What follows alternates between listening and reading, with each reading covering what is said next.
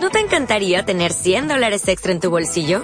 Haz que un experto bilingüe de TurboTax declare tus impuestos para el 31 de marzo y obtén 100 dólares de vuelta al instante. Porque no importa cuáles hayan sido tus logros del año pasado, TurboTax hace que cuenten. Obtén 100 dólares de vuelta y tus impuestos con 100% de precisión. Solo con Intuit TurboTax. Debes declarar para el 31 de marzo. Crédito solo aplicable al costo de la presentación federal con TurboTax Full Service. Oferta sujeta a cambios o cancelación en cualquier momento.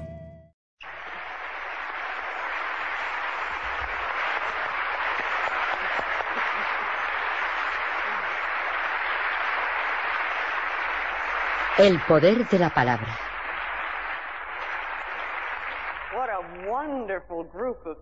Oh, Pero qué maravilloso grupo de personas, Dios mío, como si todo el mundo estuviera aquí esta noche.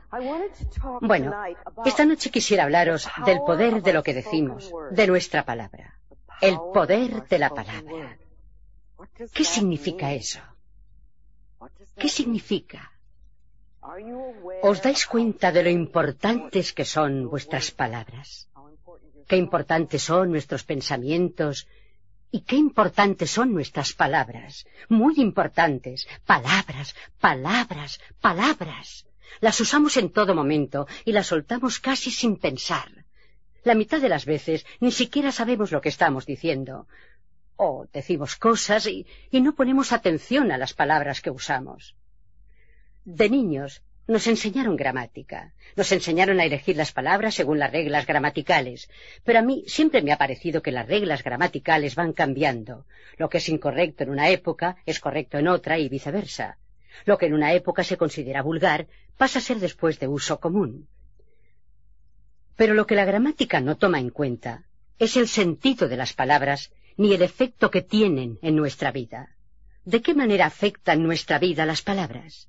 Veréis, a mí nunca me enseñaron en la escuela que la elección que yo hago de mis palabras tienen que ver con las experiencias que voy a tener en mi vida. Nadie me dijo que mis pensamientos son creadores, que mis pensamientos van, literalmente, a dar forma a mi vida. Nadie me enseñó que lo que yo doy retorna a mí. Y hemos de recordar que aquello de tratar a los demás como queréis que os traten a vosotros no fue jamás pensado para producir sentimiento de culpa, sino para enseñarnos una ley fundamental de la vida. Lo que damos se nos devuelve. Nadie jamás me dijo que yo era digna de ser amada. Nadie me dijo que yo merecía el bien. Y nadie me enseñó que la vida está aquí para sustentarme. Recuerdo que cuando era niña solíamos insultarnos, decirnos mutuamente cosas hirientes, crueles, degradantes, pero, ¿cómo no íbamos a hacerlo? Veamos dónde las aprendimos. Veamos cómo aprendimos a comportarnos así. A muchos de nosotros, nuestros padres nos decían una y otra vez que éramos estúpidos, bobos, feos, una molestia, que no servíamos para nada. Algunas veces llegaban a decirnos que ojalá no hubiéramos nacido y cosas parecidas. Nos encogíamos de dolor ante esas palabras pero no sabíamos que éramos niños buenos, ni que, siendo niños buenos, también adquiriríamos el hábito de decirnos esas mismas cosas y de tratarnos de igual manera. Muchas veces hemos aceptado esos mensajes de la infancia, mensajes como no existas, no existas, o un existe condicionado, como a veces, por ejemplo, cómete toda la comida, limpia tu habitación, hazte la cama y te amaré entonces te haces la idea de que eres aceptable si haces ciertas cosas. Pero esa aceptación siempre está condicionada a otra cosa y no tiene nada que ver con tu profunda valía interior. Te haces la idea de que sólo puedes existir si haces esas cosas y de que no tienes permiso para existir de otra manera. Estos primeros mensajes contribuyen a nuestro diálogo interior, lo que hablamos con nosotros mismos. La forma en que hablamos con nosotros mismos es muy importante, porque se convierte en la base de lo que luego decimos. Dispone el ambiente mental en el cual actuamos y que atrae nuestras experiencias. Si nos menospreciamos, la vida nos va a significar muy poco. En cambio, si nos amamos y valoramos, la vida será un regalo maravilloso, maravilloso. En realidad, depende de nosotros. Cuando nuestra vida es desdichada o nos sentimos insatisfechos, nos resulta muy fácil culpar a nuestros padres o a los demás y decir que ellos tienen la culpa de todo. Pero al hacer eso, nos quedamos atascados en nuestros problemas. Esas palabras no nos van a traer libertad. ¿Cómo vamos a encontrar nuestro poder si hacemos eso? Recordemos que nuestro poder está en nuestras palabras. Nuestro poder proviene de asumir la responsabilidad de nuestra vida. Yo sé que suena como terrible eso de ser responsables de nuestra vida, pero sabéis que lo somos, lo aceptemos o no, porque los pensamientos que pensamos y las palabras que decimos van creando constantemente nuestro futuro. Nuestras creencias dan forma a nuestra vida. Por lo tanto, necesitamos asumir la responsabilidad de nuestra vida aquí y ahora. Y si de verdad queremos ser responsables de nuestra vida, tenemos que ser responsables de nuestra boca. Las cosas que decimos son una extensión de nuestros pensamientos. Veamos, ¿qué es lo primero que decís por la mañana al despertar? ¿Y lo segundo? ¿Y lo tercero? La mayoría de las personas dicen más o menos lo mismo cada mañana. ¿Cómo influye eso en vuestro día? ¿Es una manera positiva de iniciarlo? ¿O lo comenzáis con quejas y gruñidos? Porque cuando uno gruñe, se queja y gime, ese es el tipo de día que va a tener. Se está disponiendo para eso. ¿Qué es lo último que pensáis saliros a dormir? Estáis dando forma a vuestro futuro, ¿sabéis? ¿Son pensamientos de poder o son pensamientos de pobreza? La pobreza, recordemos, no es sólo la falta de dinero. Puede ser la falta de cualquier cosa en la vida, de cualquier aspecto de vuestra vida que no fluya libremente. Así pues, vuestra forma de pensar normal discurre por pensamientos de pobreza o por pensamientos de poder. Recuerdo la primera vez que oí que yo podía cambiar mi vida si estaba dispuesta a cambiar mi manera de pensar. Esta era una idea absolutamente revolucionaria. Eso fue en Nueva York, cuando descubrí la iglesia de la ciencia religiosa, la ciencia de la mente. Allí fue donde por primera vez me dijeron eso. Yo no entendí muy bien lo que querían decir, pero me llegó. Me tocó eso que yo llamo mi campanilla interior. ¿Sabéis? Es el lugar de la intuición. He aprendido a seguirlo, porque cuando esa campanilla dice sí, aunque la cosa parezca una locura total, yo sé que es correcta para mí. Así, esa idea me pareció correcta. Me hizo vibrar una cuerda interior. Algo me dijo, sí, tienen razón.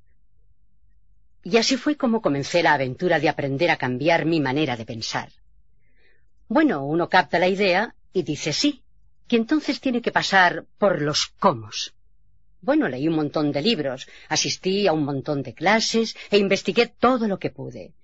Investigué y ahondé cuanto pude en la ciencia de la mente, porque era un camino abierto ante mí y lo encontré francamente maravilloso.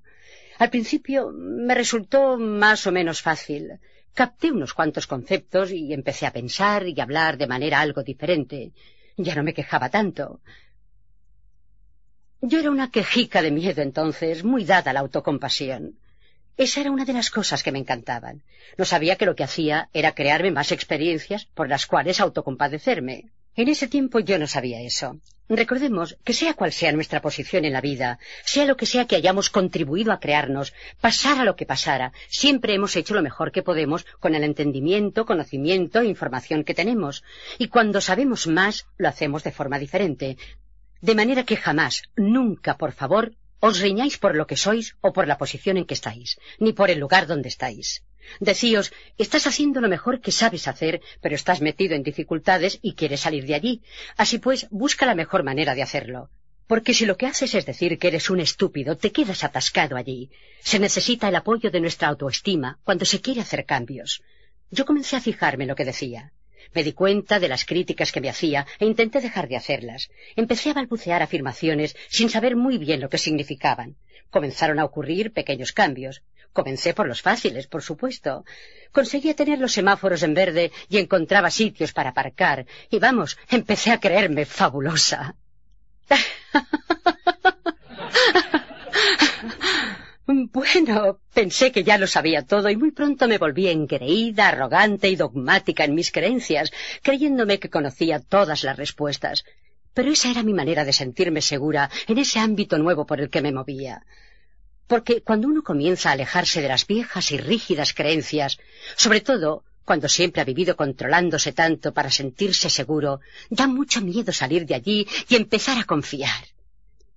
¿Una afirmación? Es decir, que un pensamiento pasa por tu mente y vas a confiar en que eso te cambie la vida. Da mucho miedo hacer eso, de modo que yo me aferraba a las cosas. Pero eso fue un comienzo. Aún me queda mucho camino por recorrer. Como ocurre a la mayoría, no siempre encontré el sendero fácil y sin baches, porque hacer afirmaciones no siempre me daba resultado, y yo no lograba entender por qué. ¿Es que hacía algo mal? Esa es otra. Inmediatamente te culpas. ¿Qué he hecho mal? ¿Sería eso otra demostración de que no soy capaz? Mi frase favorita. Recuerdo que mi maestro de ese tiempo solía hablarme del rencor, y yo no tenía la menor idea de qué me hablaba. ¿Rencor yo? Vamos, y yo no tenía ningún rencor. Al fin y al cabo ya estaba en el camino, ¿verdad? Era perfecta espiritualmente. Qué poco me veía entonces. Pero continué con mi vida y continué haciendo lo mejor que podía. Estudiaba metafísica, espiritualidad y a mí misma cuanto podía. Entendí algunas cosas y a veces las ponía en práctica, porque sabemos muchas cosas y las entendemos, pero no siempre las practicamos, no siempre las usamos. Yo ya llevaba dos o tres años en esto. El tiempo vuela. Había comenzado a enseñar esta ciencia. Me había convertido en terapeuta de la ciencia de la mente. De tanto en tanto, me preguntaba por qué mis clientes parecían estar tan atascados. ¿Por qué se quedaban atascados en sus problemas? Yo les daba tantos buenos consejos. ¿Por qué no los aprovechaban y se ponían bien? ¿Por qué no lo vivían? Nunca se me ocurrió pensar que yo hablaba mucho de la verdad, pero la vivía poco. Era algo así como un padre que te dice lo que has de hacer y después va y hace todo lo contrario o no practica lo que predica. Y entonces, un buen día, de la manera más inesperada, me diagnosticaron esa terrible palabra que tanto escuchamos actualmente, me diagnosticaron un cáncer. Ya entonces yo sabía demasiado como para continuar escondiéndome de mí misma. Sabía que el cáncer lo causa un rencor guardado durante mucho tiempo hasta que corroe el cuerpo. Veréis, cuando nos guardamos las cosas dentro, tienen que ir a alguna parte. Si hemos pasado toda una vida acumulando cosas dentro, llega un momento en que se manifiestan por alguna parte. Y, lógicamente, entonces me di muy bien cuenta de cuál era el rencor que guardaba en mi interior. Cuando niña había recibido malos tratos y abuso sexual. Por supuesto que tenía rencor, por supuesto que estaba amargada y mi rencor era implacable. ¿Cómo no iba a serlo? Jamás había hecho ningún trabajo para cambiarlo ni para liberarlo y dejarlo marchar. Cuando me fui de casa, todo lo que podía hacer era no volver a pensar en eso y tratar de olvidar. Cuando encontré mi camino espiritual, cubrí mis sentimientos o lo que fuera que llevaba dentro. Los cubrí con una hermosa capa de espiritualidad y me rodeé de un muro que me impedía totalmente comunicarme con mis sentimientos. No sabía quién era yo ni dónde estaba. Pero después de ese diagnóstico comenzó realmente mi trabajo interior de empezar a conocerme de verdad. Gracias a Dios tenía las herramientas para trabajar, porque yo sé lo que es el terror que se siente cuando te lo dicen y no sabes qué hacer. Pero yo tenía guía y tenía las herramientas. Sabía que si quería hacer algún cambio permanente, necesitaba entrar en mi interior. Sí, el doctor me podía operar y ocuparse del cáncer por el momento, pero si yo no cambiaba lo que ocurría en mi interior, si no cambiaba mi manera de usar mis pensamientos y palabras, probablemente lo iba a volver a crear de modo que ya no me conformé con conseguir luces verdes y sitios para aparcar. Sabía que tenía que ahondar mucho, mucho más. Comprendí que no estaba haciendo progresos en mi vida de la forma que deseaba, porque no me había limpiado realmente de esa vieja carga de mi infancia y no vivía lo que enseñaba. Mi niña interior estaba muy necesitada de ayuda porque estaba sufriendo muchísimo. Yo tenía que reconocer eso y trabajar con ella pero gracias a Dios tenía las herramientas para trabajar y sabía qué hacer. comencé muy seriamente un programa de autocuración. Una de las primeras cosas que recuerdo haber hecho fue empezar a estudiar y a leer todo lo que encontré sobre los medios alternativos para curar el cáncer, porque yo creía que se podía hacer. Sí, también seguí una dieta para limpiar mi organismo que le fue muy bien a mi cuerpo. Hice afirmaciones, tratamientos, visualizaciones, trabajé de todas las formas posibles. También acudí a un buen terapeuta especializado en ayudar a expresar y liberar la rabia. Pasé todo un período golpeando cojines, pataleando y chillando. Esto me resultó fabuloso porque nunca, jamás en mi vida, había tenido el permiso para hacerlo. También trabajamos en la comprensión y en el perdón. Sabéis, sea cual sea el camino espiritual que sigáis, siempre vais a descubrir que el perdón es algo importantísimo en cualquier momento, pero particularmente cuando hay una enfermedad. Incluso en el libro Un curso de milagros se dice que toda enfermedad proviene de un estado de falta de perdón. Siempre que estamos enfermos, debemos mirar a nuestro alrededor para ver a quién necesitamos perdonar. Y generalmente es la persona a quien pensamos que nunca vamos a perdonar. Pero claro, el no perdonar a una persona no le hace ningún daño a ella, hace estragos en nosotros. Porque el problema no es de la otra persona, el problema es nuestro. Así pues, una de las cosas que hice fue indagar cuanto pude acerca de la infancia de mis padres. Entonces comencé a comprender de dónde procedían ellos. Entendí que, dado todo eso, la forma en que habían sido criados, no podían haber hecho otra cosa que la que hicieron. Fueron criados con malos tratos y continuaron con los malos tratos. Nadie les enseñó otra manera de proceder. Esa era su forma de vida, pero mi creciente comprensión me hizo posible comenzar el proceso del perdón. Veréis, es como cuando vas por la calle y alguien choca contigo. Te vuelves muy enfadado y dices, fíjese por dónde camina. Y entonces te das cuenta de que la persona es ciega. La comprensión disuelve instantáneamente la rabia. Yo creo que cuando empezamos a comprender la infancia de las personas que nos han hecho algún daño, eso nos permite pasar casi más allá del perdón a la comprensión y podemos abrir las puertas de nuestro corazón. Las personas que tienen dificultad para amarse son siempre personas que no están dispuestas a perdonar porque la falta de perdón cierra esa puerta. Cuando perdonas, cuando te liberas, no solo te quitas un enorme peso de encima, sino que además se te abre la puerta de tu amor por ti. Algunas personas dirán, qué enorme carga me he quitado.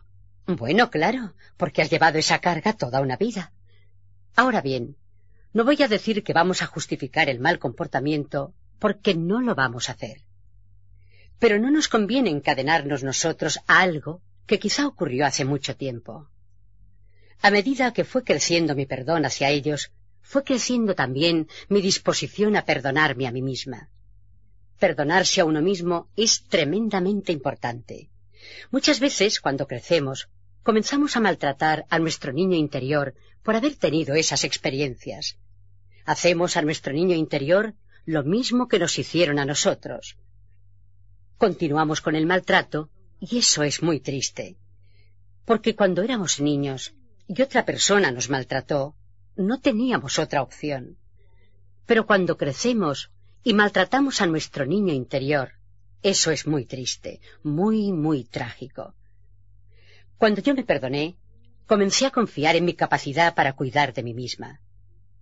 No confiamos en la vida o no confiamos en los demás porque no confiamos en nosotros mismos no confiamos en nuestra capacidad de cuidar de nosotros en alguna situación. Entonces decimos, nunca volveré a enamorarme porque no quiero sufrir. O no permitiré que me vuelva a ocurrir esto. Pero lo que realmente nos decimos es, no confío en ti lo suficiente, no sabes cuidarte, por lo tanto, me voy a mantener alejada de todo. Pero cuando comencé a confiar en mí, en que sabía cuidarme, me resultó cada vez más fácil amarme. Mi cuerpo estaba sanando y sobre todo mi corazón estaba sanando. Mi corazón estaba sanando.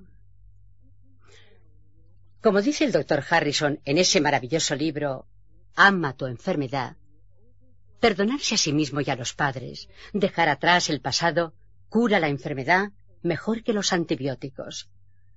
También dice, es difícil que los niños dejen de amar a sus padres, pero cuando lo hacen, les resulta aún más difícil perdonarlos. La terapia generalmente gira alrededor de la disposición a perdonar. Cuando no queremos perdonar, cuando no queremos dejar que se marche el rencor, lo que hacemos es atarnos al pasado. Cuando estamos atascados en el pasado, no podemos vivir en el presente. Y si no podemos vivir en presente, ¿cómo vamos a crearnos un glorioso futuro? Porque estas experiencias del pasado simplemente rebotan y nos crean otras iguales en el futuro. El doctor Harrison, con su libro Ama tu enfermedad, y el doctor Siegel con El amor, medicina milagrosa, son dos personas maravillosas. Yo los cito muchísimo, porque son médicos que miran la vida de manera espiritual, que comprenden verdaderamente la conexión entre cuerpo, mente y espíritu. Es interesante cómo actualmente los médicos se van abriendo cada vez más a la conexión entre cuerpo y mente. Todavía no son demasiados los que hablan de ella o publican libros sobre el tema, pero cuando lo hacen es fabuloso, porque hay personas que no van a hacerle caso a una señora loca como yo, personas que piensan que no sé lo que digo. Y bueno, está bien. Pero entonces yo puedo recomendarles al doctor Harrison o al doctor Siegel, porque es posible que pongan más atención a lo que dice un médico. Encuentro maravillosa la manera en que se están revelando las cosas. Este movimiento para resucitar la conciencia se está dando en todas partes del planeta, en todos los aspectos de la vida, en todos. El otro día me enteré de una cosa. Robert Schuller de la ONU dio una charla al gremio de directores de Hollywood. Una de las cosas que dijo fue que está estallando la paz en todo el planeta. Siempre escuchamos eso de la guerra.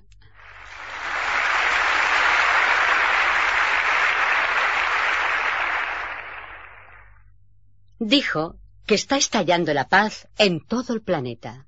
Hay bolsas de paz y vemos más signos de paz en todas partes, más que nunca. Y este es uno de los líderes de la ONU. También dijo que la especie humana necesita creer que es posible la paz para poder lograrla. Nuestra conciencia es importantísima.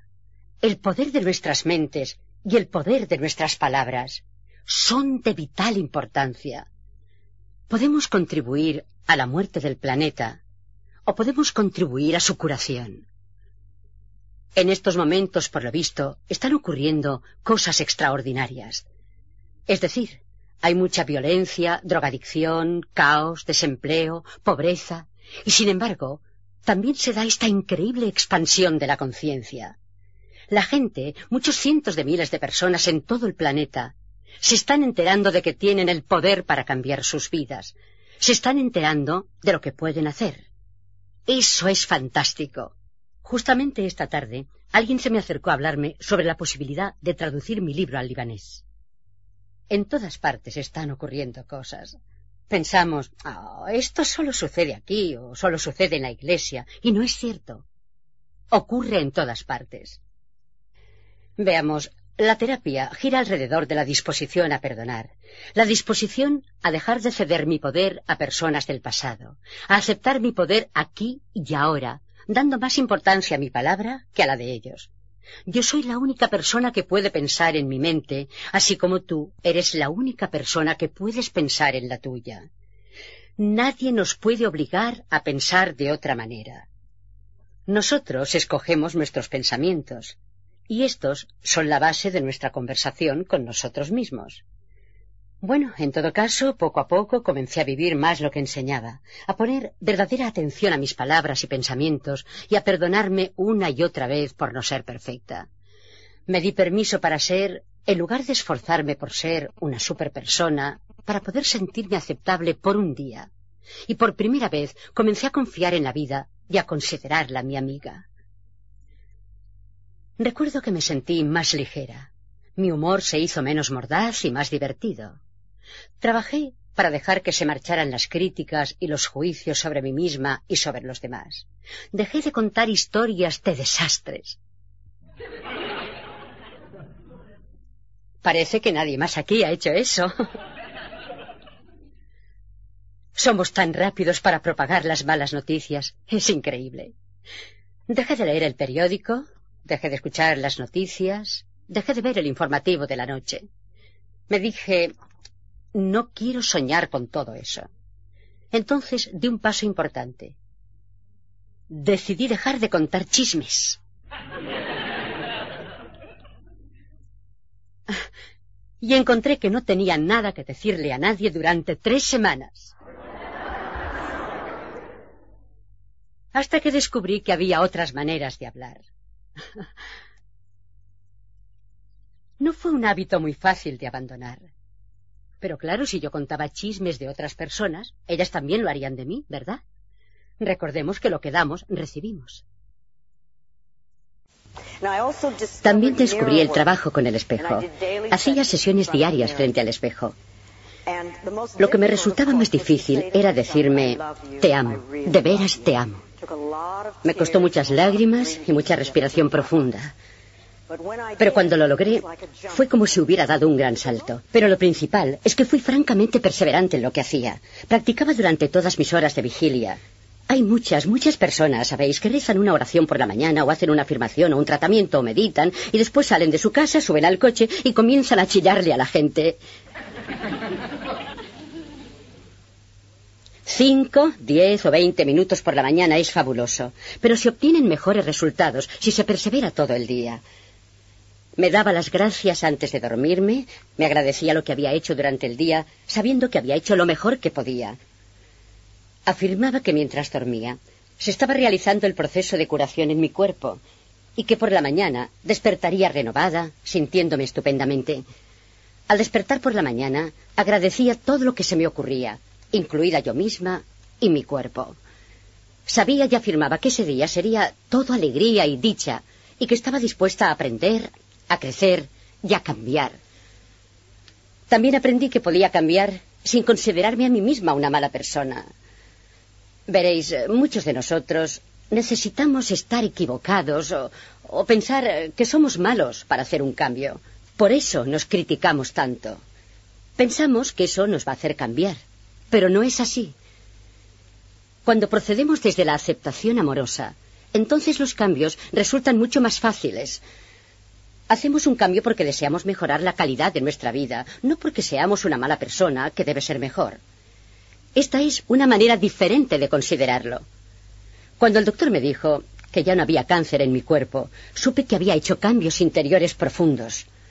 Ahora bien, no me operaron, ni me hicieron quimioterapia, ni radiaciones. Yo no les digo a otras personas que hagan lo mismo porque sé muy bien que Dios también trabaja por medio de la medicina y a veces es necesaria una operación quirúrgica mientras cambiamos la conciencia. Pero yo decidí usar las herramientas que sabía iban a conseguirlo.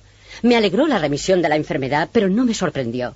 Como dice el doctor Bernie Siegel en Amor, Medicina Milagrosa, cuando la persona cambia, suele ocurrir que su nueva personalidad no necesita de la vieja enfermedad. La nueva personalidad no necesita de la vieja enfermedad. Un beneficio que no me había esperado fue que me veía más joven.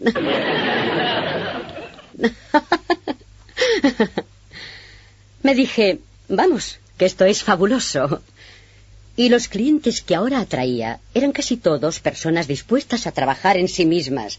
Hacían enormes progresos y sin que yo dijera nada en realidad, presentían, notaban que yo vivía lo que enseñaba, y esto les hacía más fácil aceptar las ideas que yo les enseñaba y trabajaba con ellos. Evidentemente conseguían resultados positivos. No puedes hacer un trabajo interior sin mejorar la calidad de tu vida. Y eso es todo. Mejoramos la calidad de nuestra vida. Hacemos las paces con nosotros mismos en un plano interior. Aprendemos a amar y aceptar lo que somos. Entonces, la vida fluye mucho más agradablemente. Así pues, ¿qué me enseñó esta experiencia? Que yo tenía verdaderamente el poder para cambiar mi vida si estaba dispuesta a cambiar mi manera de pensar. A medida que iba trabajando con la gente, comencé a prestar verdadera atención a lo que decían. Comencé a oír sus palabras, no solo el tema general.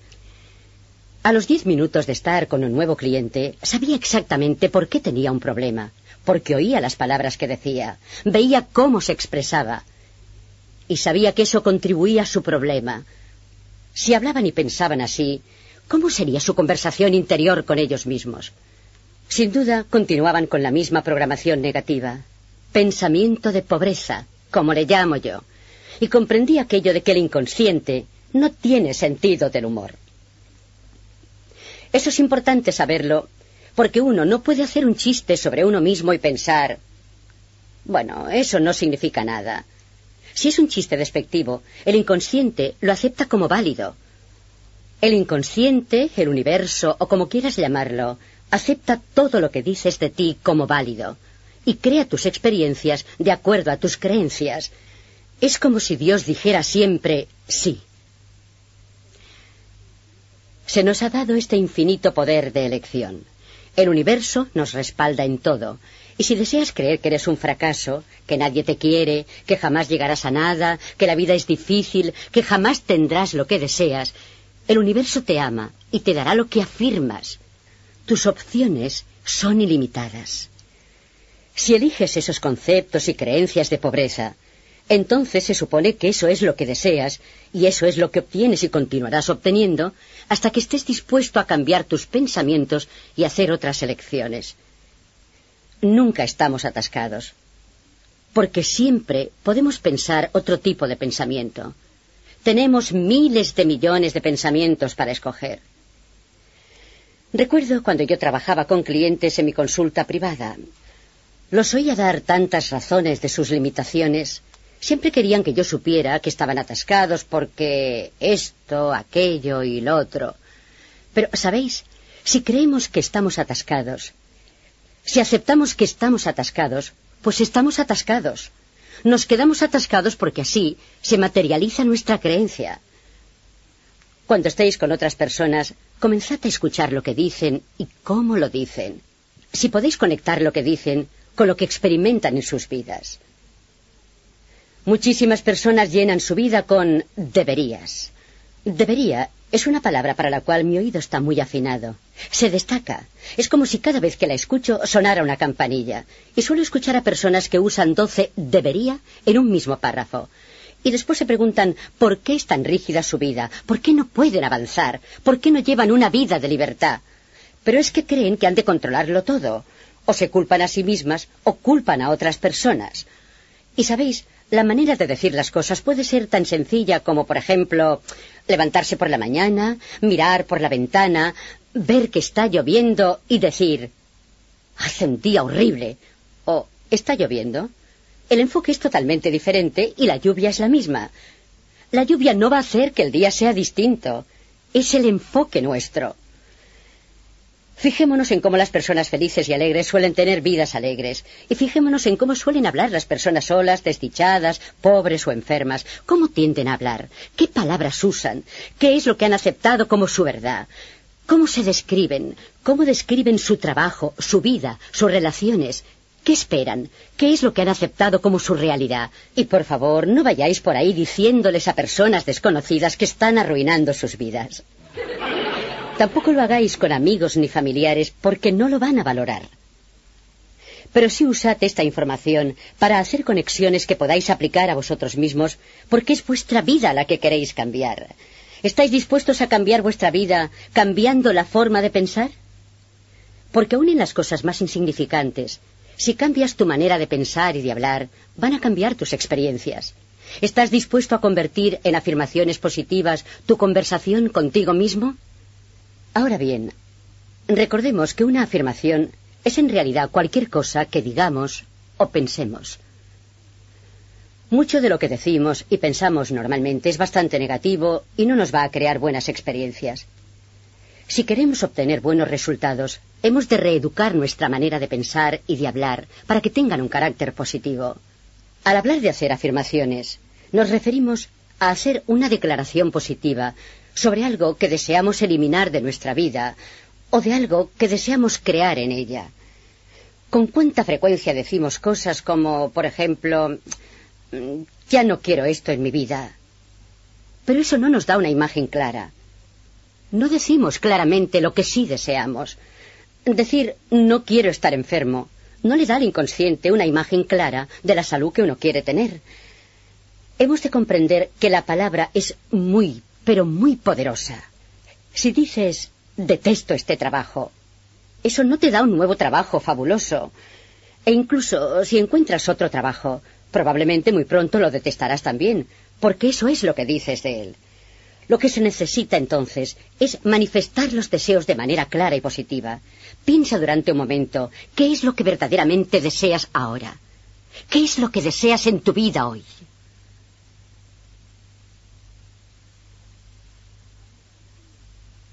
Ahora di, acepto lo que sea que es. Ahora bien, ¿crees de verdad que te mereces tenerlo?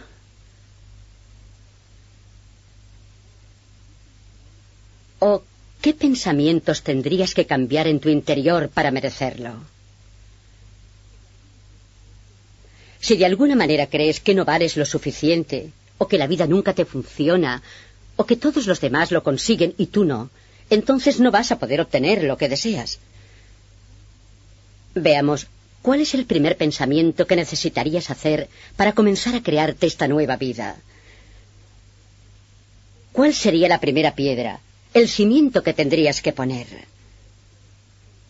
¿Qué sería lo primero que necesitarías saber, creer, aceptar?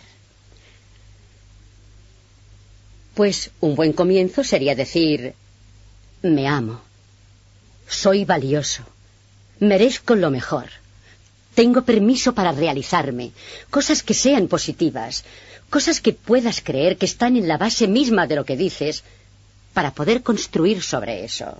Después, encima de eso, haz tus afirmaciones para crear lo que deseas, porque verás, si realmente crees que tus pensamientos crean tu mundo, vas a tener mucho cuidado con lo que piensas y con lo que dices, y vas a dar forma a tus pensamientos para crear lo que deseas.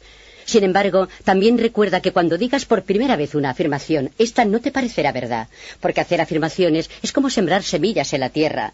Cuando pones una semilla en la tierra, eso es todo lo que tienes. No tienes la planta crecida, tienes una semilla que ha de germinar, lo cual significa que ha de romper su envoltorio y echar su primera raicilla, que se adentrará en la tierra, se nutrirá, y solo entonces va a aparecer el primer brote.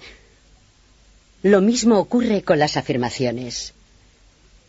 Se requiere algún tiempo para ir de una semilla a una buena planta hecha y derecha. También pasa algún tiempo desde la primera afirmación a la manifestación final. Hemos de ser pacientes con el período de crecimiento. A veces me agrada pensar que hacer tratamientos o afirmaciones es como ir a la cocina cósmica. Cuando uno va a un restaurante, viene el camarero o la camarera y toma nota de lo que pedimos pero no entramos con ellos en la cocina para ver cómo lo van a preparar, cuándo lo van a preparar y con qué rapidez nos lo van a traer. Nos quedamos sentados y hacemos lo que hacemos. Tomamos alguna bebida, un vaso de agua, o conversamos con nuestros amigos, o nos comemos el panecillo, y suponemos que lo que hemos pedido va a venir.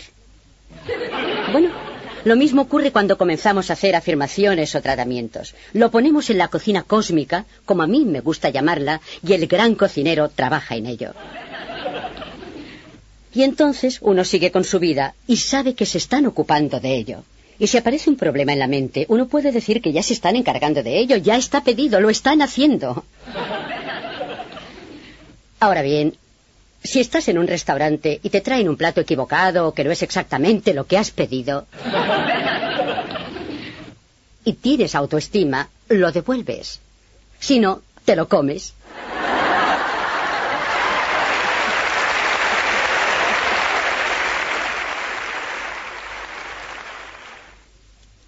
También tienes el derecho a hacer eso con la cocina cósmica. Si no tienes lo que deseabas, dices no, no es exactamente eso, es esto lo que deseo. pero tal vez no haya sido muy claro al hacer el pedido. Bueno, pero si ya llevas un tiempo haciendo este trabajo, ¿quiere decir eso que ya no te queda nada por aprender? ¿Te vas a dormir en los laureles y descansar? ¿O comprendes que este trabajo interior es una ocupación de toda la vida y que una vez que lo comienzas no paras nunca? Puedes tener días de descanso y tomarte vacaciones, pero fundamentalmente es un trabajo de toda la vida. De manera que es necesario dar una buena mirada a nuestra vida, revisarla. ¿Qué es lo que funciona y qué es lo que no funciona? ¿Todos los compartimientos de tu vida son como los deseas? ¿Estás sano? ¿Eres feliz? ¿Eres próspero? ¿Te sientes realizado creativamente? ¿Te sientes seguro, a salvo? ¿Qué aspectos necesitas trabajar? ¿Queda trabajo por hacer? ¿Qué necesitas? ¿Qué cambios necesitas hacer en tus pensamientos en ciertas áreas? ¿Eres verdaderamente consciente de lo que dices actualmente y de cómo lo dices? Muchos de nosotros no somos muy conscientes de eso. Un ejercicio que va muy bien es conectar el teléfono con un magnetófono y cada vez que uno hace o recibe una llamada, pulsar el botón para grabar. Cuando se ha llenado la cinta por ambos lados, te sientas a escucharla. Y entonces te haces una buena idea. Te queda muy claro lo que dices y cómo lo dices. Sabéis que se dice que solo usamos un 10% de nuestro cerebro. Bueno, yo creo que de nuestros poderes espirituales usamos aún menos. El potencial que hay en nuestro interior es enorme y lo explotamos poquísimo. Yo creo que todos somos sanadores. Pienso que eso es algo que llevamos dentro, pero que tenemos que saberlo. Tenemos que saberlo. Así pues, ¿cómo usas tus poderes espirituales? ¿Los utilizas en tu provecho? ¿Escoges tus pensamientos y palabras con esmero y precisión? ¿Meditas? Verás, para mí, meditar es estar callado el tiempo suficiente para entrar en el interior y escuchar la sabiduría que hay allí. Yo no tengo respuestas para vosotros. Puedo daros algunas líneas directrices, porque en cada uno de vosotros está toda la sabiduría y están todas las respuestas para todas las preguntas que necesitéis hacer. Pero para entrar en nuestro interior es necesario confiar en nosotros mismos y callar. Mi forma de meditar es sentarme, cerrar los ojos y decir, ¿qué necesito saber? Entonces me quedo allí sentada y observo lo que aparece, porque yo sé que sea lo que sea que necesite saber, se me revelará. ¿Visualizáis las cosas que deseáis? Si deseáis algo, ¿lo veis claramente en vuestra mente? ¿Visualizáis para conseguir la paz en el mundo? ¿Hacéis declaraciones? ¿Hacéis afirmaciones? ¿Hacéis lectura de tratamientos para crearos lo que deseáis? ¿O simplemente os limitáis a haceros la ilusión de que sucederá? En realidad, hacerse la ilusión significa que no creemos que eso vaya a suceder en absoluto. Veréis, solo uno mismo puede librarse del dolor. Ninguna otra persona puede hacerlo sino uno mismo. Y nuestra vida es tantas cosas más, tantas más cosas de las que tal vez aceptamos o de las que tenemos conciencia. Somos seres humanos poderosos, somos muy poderosos, y hemos de aceptar nuestro poder. Cuando ampliamos nuestra conciencia, cuando comenzamos a entender más, también ampliamos nuestros horizontes y se nos abre todo un mundo. Estamos en un momento de la historia en que necesitamos tener una visión mucho más cósmica de la vida. Podemos hacer que nuestro mundo sea todo lo que puede ser. Aprendamos a aceptar el poder de nuestras mentes y el poder de nuestras palabras y pensamientos, porque el futuro depende de nosotros. ¿Qué tipo de futuro deseáis? ¿Habéis pensado realmente en el futuro que deseáis para vosotros? ¿En el tipo de futuro que deseáis para la sociedad? ¿En qué tipo de sociedad o comunidad deseáis vivir? ¿Qué hacéis para contribuir a ello? ¿Qué hacéis por el planeta? Nuestras mentes son poderosas, muy poderosas. De nosotros depende salvar el mundo si queremos. Si queremos ser responsables de nuestra vida, recordemos, tenemos que ser responsables de lo que decimos. Eso es muy importante. Nuestras palabras son poderosas. Nuestros pensamientos crean nuestra realidad, de modo que elijámoslos con sabiduría. Concibamos una serie de creencias que nos funcionen. Con todo el poder del universo que respalda nuestras palabras y pensamientos, declaremos y aceptemos que estamos siempre a salvo, donde quiera que vamos. Estamos a salvo. Hagamos de esto nuestra verdad personal. Hace mucho tiempo que creo esto, que todo lo que necesitamos saber se nos revela, y que todo lo que necesitamos viene a nosotros en el momento y lugar oportunos. Sepamos que la vida es gozo y está llena de amor. Sepamos que somos dignos de amor, que somos amados, que estamos llenos de amor. Sepamos que estamos sanos y llenos de energía, que hacia donde nos volvamos encontramos prosperidad, que estamos dispuestos a cambiar y a crecer y que todo está bien en nuestro mundo. Y así es, así es. Gracias.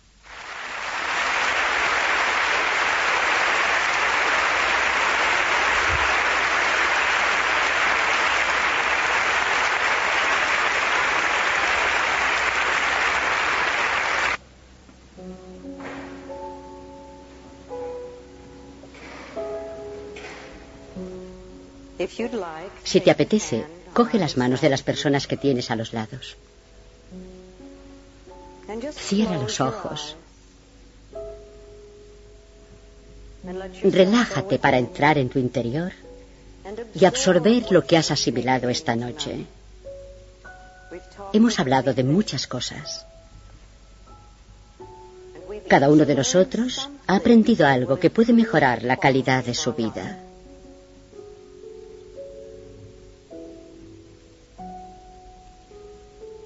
Ahora a la persona que tienes a tu izquierda. Por favor, envíale amor,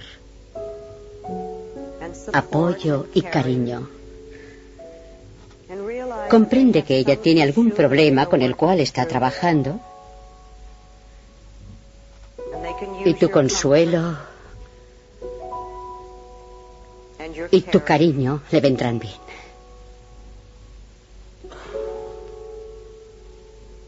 Y la persona que tienes a tu derecha, también ella tiene sus propios problemas con los que está trabajando. Es posible que tenga mucho miedo. De modo que envíale pensamientos de consuelo, apoyo y amor.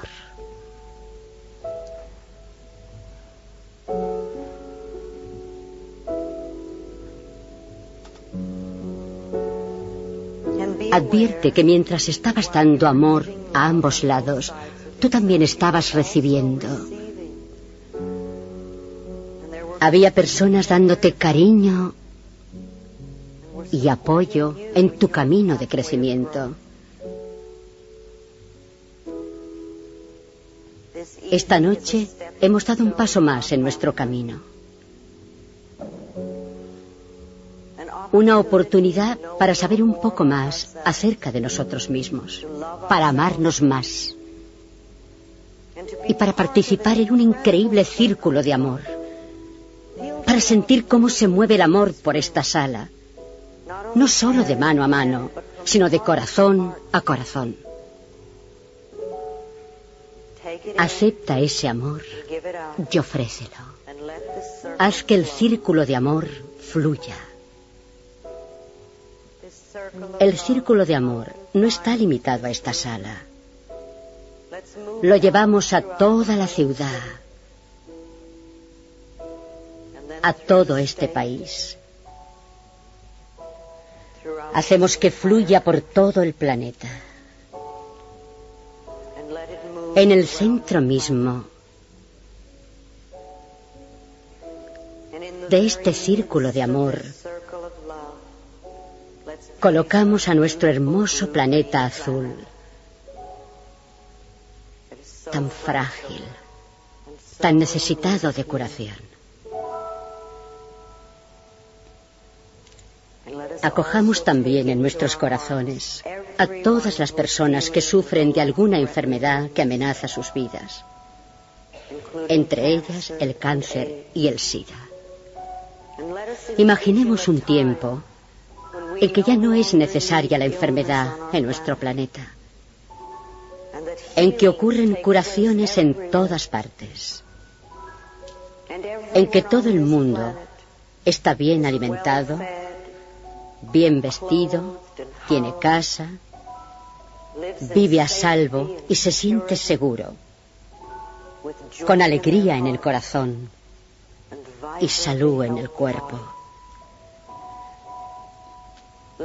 que nuestro círculo de amor contribuya a sanar nuestro planeta.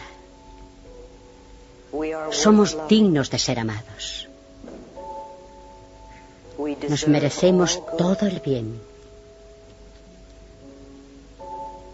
Aceptamos la paz y la abundancia para todos en este planeta.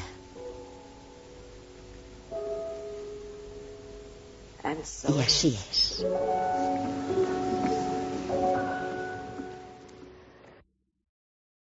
When you drive a vehicle so reliable it's backed by a 10-year, 100,000-mile limited warranty, you stop thinking about what you can't do and start doing what you never thought possible. Visit your local Kia dealer today to see what you're capable of in a vehicle that inspires confidence around every corner. Kia, movement that inspires. Call 800-333-4KIA for details. Always drive safely. Limited inventory available. Warranties include 10-year 100,000-mile powertrain and 5-year 60,000-mile basic. Warranties are limited. See retailer for details.